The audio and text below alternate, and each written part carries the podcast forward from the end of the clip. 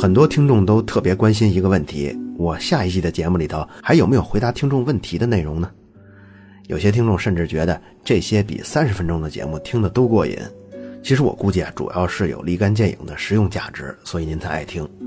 这个问题回答呢，当然会有。夏季呢是每周有六期节目，其中四期是趣味科学史的内容，还有两期是专门答疑的部分。这样一年下来有大概一百期出头的答疑。我想啊，用这些来应对一些热点事件，还算是够用了。下一季的节目，我之前争取是在七月三十一号上，不过现在来看要继续推迟一周左右，因为这调整的幅度比较大，所以实在抱歉让大家久等。那咱们说回问问题这个事儿呢，比如上周就集中出现了一堆人的提问，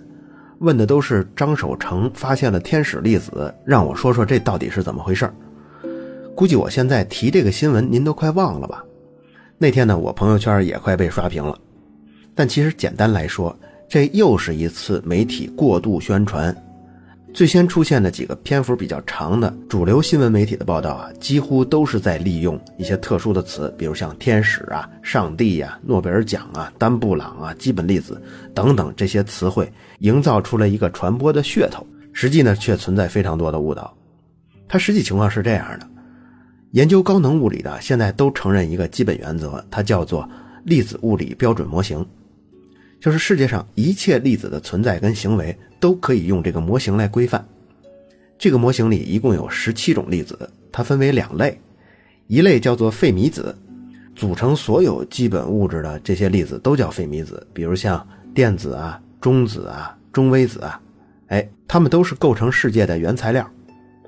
那另外一种呢，叫做玻色子，它们专门负责传递各种作用力，比如像光子啊、介子啊、胶子啊，这咱们听说的就比较少了。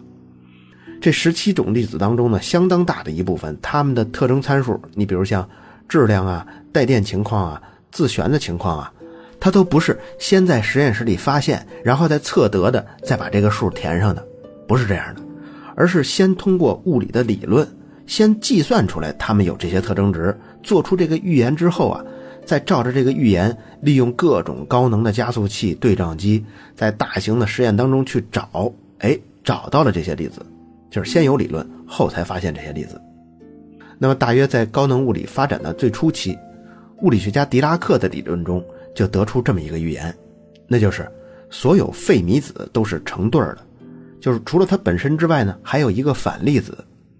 比如说存在电子，那就存在反电子，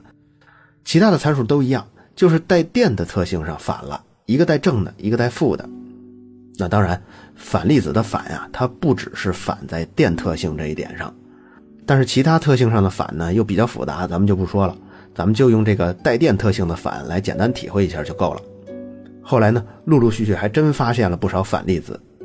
但是在一九三七年的时候。一个意大利的物理学家马约拉纳又从理论中推导出了一个新的观点，那就是有些费米子的反粒子就是它本身。后来呢，物理学家们就把反粒子是它本身的那些粒子，就以这个物理学家的名字就叫做马约拉纳费米子了。不过这种粒子呢，到现在还没有被直接发现，而且就在上周那些铺天盖地的发现天使粒子的新闻出现的时候，也仍然是没有发现的状态。这次在 Science 上公布的这论文是什么呢？就是这些团队其实他们只是发现了符合马约拉纳费米子特征的准粒子而已，它并不是马约拉纳费米子它本身。那这是怎么回事呢？就是说，如果我们从那些可测的外部特征看，哎，确实发现在很多方面，这个东西测起来符合马约拉纳费米子的特性。可是与此同时，做这个实验的科学家们更清楚。这些表现出来的特性，其实是我们在某一种特定状态下，通过对电子的控制，让一群电子以一种特殊的方式携手达成的。这就有点像我们在球场上造那种人浪，那看起来真跟波涛汹涌的波浪是一样的，但其实呢，它只不过是每一个人站起在坐下，这节奏配合好了以后形成的一个总体效果。你不能因为看见这个效果逼真，就说我在工体的看台上发现了海浪了。可是呢，最初几篇新闻里头已经言之凿凿的说发现了马约拉纳费米子，所以这属于新闻上的误导。那么电子组合在一起，在什么特殊状况下会呈现出马约拉纳费米子的特性呢？这种状态叫做量子反常霍尔效应。那咱们先说霍尔效应。假如说啊，有一块平板似的材料，就像一本书那样，咱把这本书平放在桌子上，如果给这本书通上电，在垂直于桌面加一个磁场，就会发现一个奇怪的现象，就是这本书的书脊一侧跟书脊对面翻页的那一侧。会出现电压的差，也就是电子都集中跑到其中一边去了，这个就叫做霍尔效应。这是一百三十多年前发现的。在一九八零年的时候啊，又发现一个新的，叫做量子霍尔效应，它多了“量子”两个字。这条件其实跟霍尔效应啊只有一点不同，那就是外加的这个垂直于桌面的磁场啊变成超强的磁场了，它不是一百三十年前那种比较弱的磁场了。这个时候呢，虽然有一部分电子会靠边走，跑到书脊这边来，但是内部更多的电子它不会往边上靠，而是自己在原地打转转。这会造成这个材料在某一个方向上的电阻为零。哎，这个特性啊，要是真能做到，很多投资人就疯了。没有电阻，那这个特性如果应用在工程领域，那前景太广阔了，很多发热问题迎刃而解。你比如像。CPU 的频率现在也就是顶多做到四点几 G，那之后做到四百多 G 都没问题呀。但问题是，这个超强的磁场可不是那么容易得到的，它得配一个像车间一样那么大的设备才能产生。但是后来呢，又有物理学家他通过一种新的数学工具就计算出啊，量子霍尔效应它还有一个更加奇怪的情况，就是它甚至不用加任何的超强磁场。甚至连一点磁场都不用加，